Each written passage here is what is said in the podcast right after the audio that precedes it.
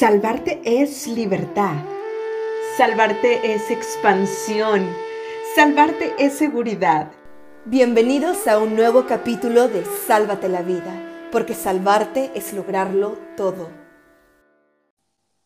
Hola a todos, bienvenidos al tercer episodio de Sálvate la vida.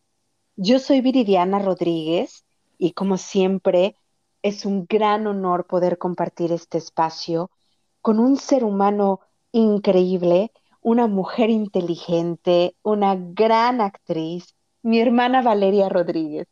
También queremos darles a todos las gracias por tanto apoyo que nos han dado para lograr este proyecto. Muchísimas gracias, de verdad. Esta semana les queremos compartir un tema que creemos que debería interesarnos a todos. La incertidumbre, el miedo al qué va a pasar.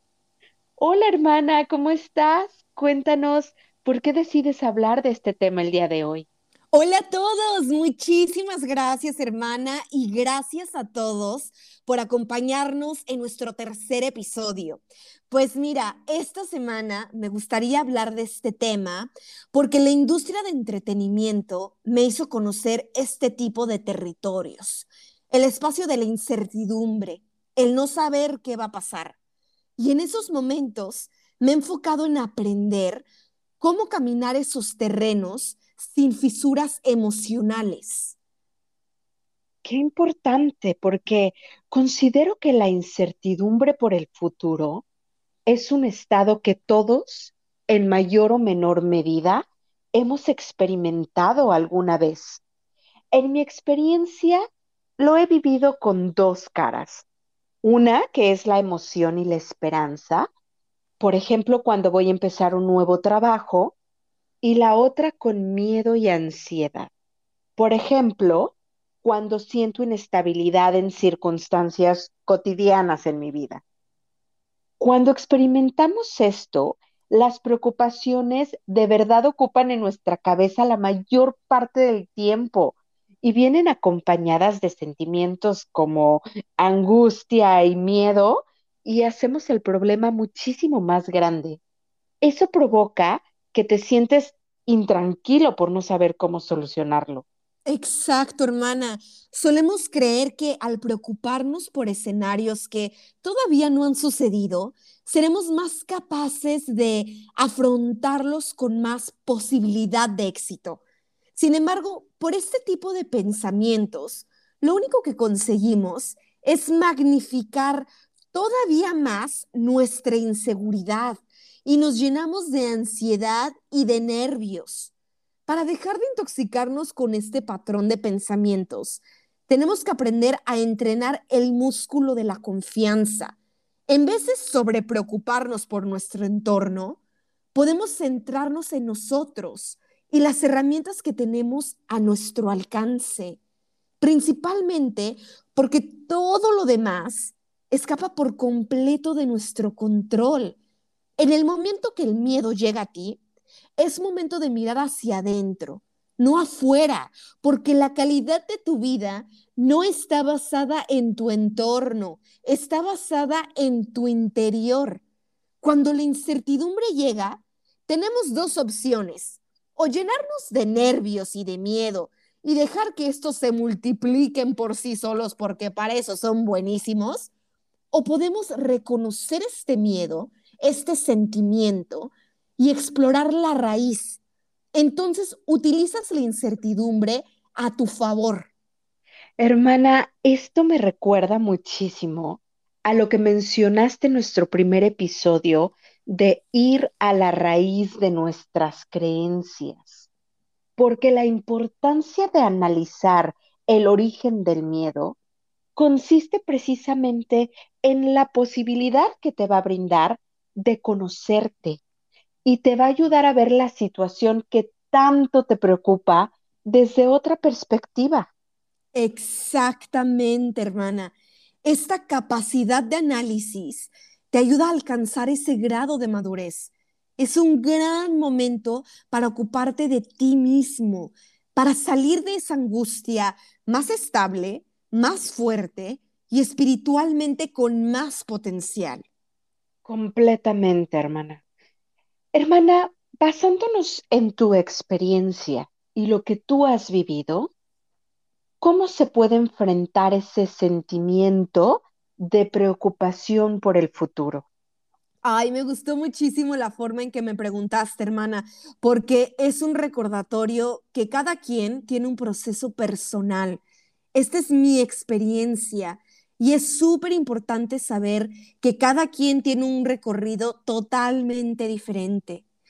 Pues mira, hermana, para superar el miedo al que va a pasar, es importante que redefinamos conscientemente cuáles son nuestros valores a mí me gusta verlo metafóricamente hablando como un proceso de calibrar la brújula interna que nos permite tomar decisiones. Porque en el momento que la calibramos de forma paralela a nuestra esencia, entonces tomamos nuestras decisiones desde la autenticidad y desde la transparencia de nuestro espíritu y no desde el miedo. Claro, hermana, porque hacer esta reflexión a mí me parece un proceso fundamental para enfrentarnos a la, a la incertidumbre desde nuestra verdad. Hermana, ¿por qué es importante empezar este proceso calibrando nuestra brújula interna? Porque cuando vivimos sin saber quiénes somos, qué es lo que, lo que de verdad nos importa y hacia dónde nos dirigimos, solemos funcionar con el piloto automático puesto. Esta es la razón por la que en ocasiones tenemos esa sensación de naufragar por la vida y es precisamente esta desorientación la que nos conecta con nuestros miedos e inseguridades.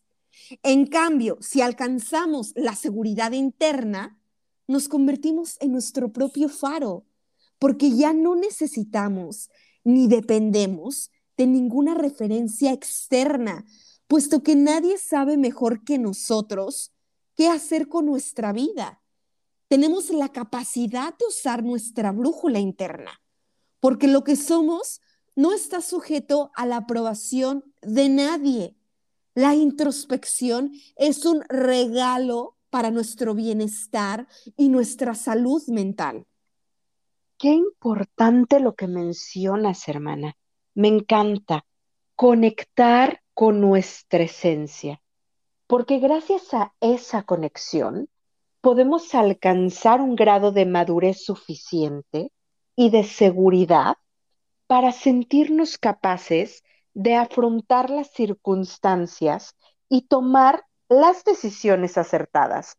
Ahí está la importancia de calibrar la brújula interna justamente para no repetir patrones, porque sin esa exploración, la incertidumbre de verdad te puede llevar a territorios difíciles de recorrer. Ahí está, hermana, le diste al clavo literal.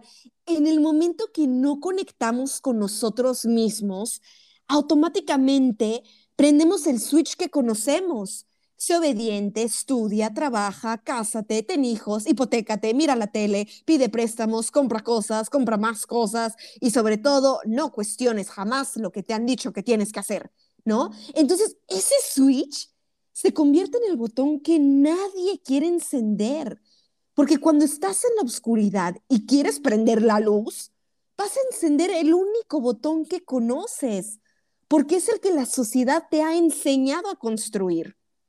Claro, y aparte si tienes un pensamiento excesivamente rígido y sientes que necesitas ver cumplidas tus expectativas, entonces entras en un círculo vicioso de ansiedad que te paraliza y te va a impedir tomar decisiones que estén en sintonía con tu esencia. Hermana, ¿qué herramientas podemos utilizar para cambiar nuestros patrones una vez calibrada nuestra brújula? Pues lo primero es la aceptación. En el episodio anterior, justamente tú lo dijiste, Viri, y me encantó. Es más fácil cuidar de un cuerpo que acepto que uno al que odio. Es lo mismo con nuestra mente. Una de las mejores maneras de superar la incertidumbre es aceptándola, aceptando que el miedo existe y que las preocupaciones por el futuro no nos hacen débiles. Desafortunadamente es algo muy común. Aceptar la experiencia ayuda a reducir la ansiedad porque entonces el cuerpo se relaja y no se pone a la defensiva. Y en el momento que nos permitimos aceptar y experimentar la incertidumbre, podemos actuar, porque muchas veces no nos damos cuenta que esto puede ser un miedo irracional. Eso cuesta desprenderse de él. Estos miedos irracionales nacen porque elaboramos ciertas conjeturas sobre nuestro futuro, suposiciones que no son realidad. Exactamente, porque muchas veces cuando damos un paso al frente y enfrentamos a nuestro miedo, nos damos cuenta de que estos pensamientos limitantes no eran realistas y nuestra predicción del futuro era incorrecta.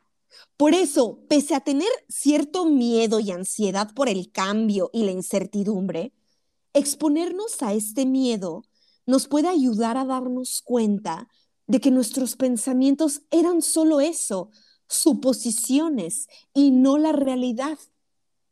Hermana, además de la aceptación, ¿cuál sería otra herramienta útil para combatir los episodios del miedo a la incertidumbre? Vivir este momento, Viri. ¿Qué quiero decir con esto? Cuando sentimos miedo a la incertidumbre, es porque vivimos inmersos en expectativas irreales. Es decir, lo que pensamos no es cierto, o al menos no lo sabemos en ese momento. Así que para tener la mente lejos del futuro, pues mejor tenerla en el presente, que es el único momento que podemos vivir eso no quiere decir que no podamos tener objetivos y planificarlos. Qué importante este punto. No solamente es necesario aceptar la experiencia y vivir el presente.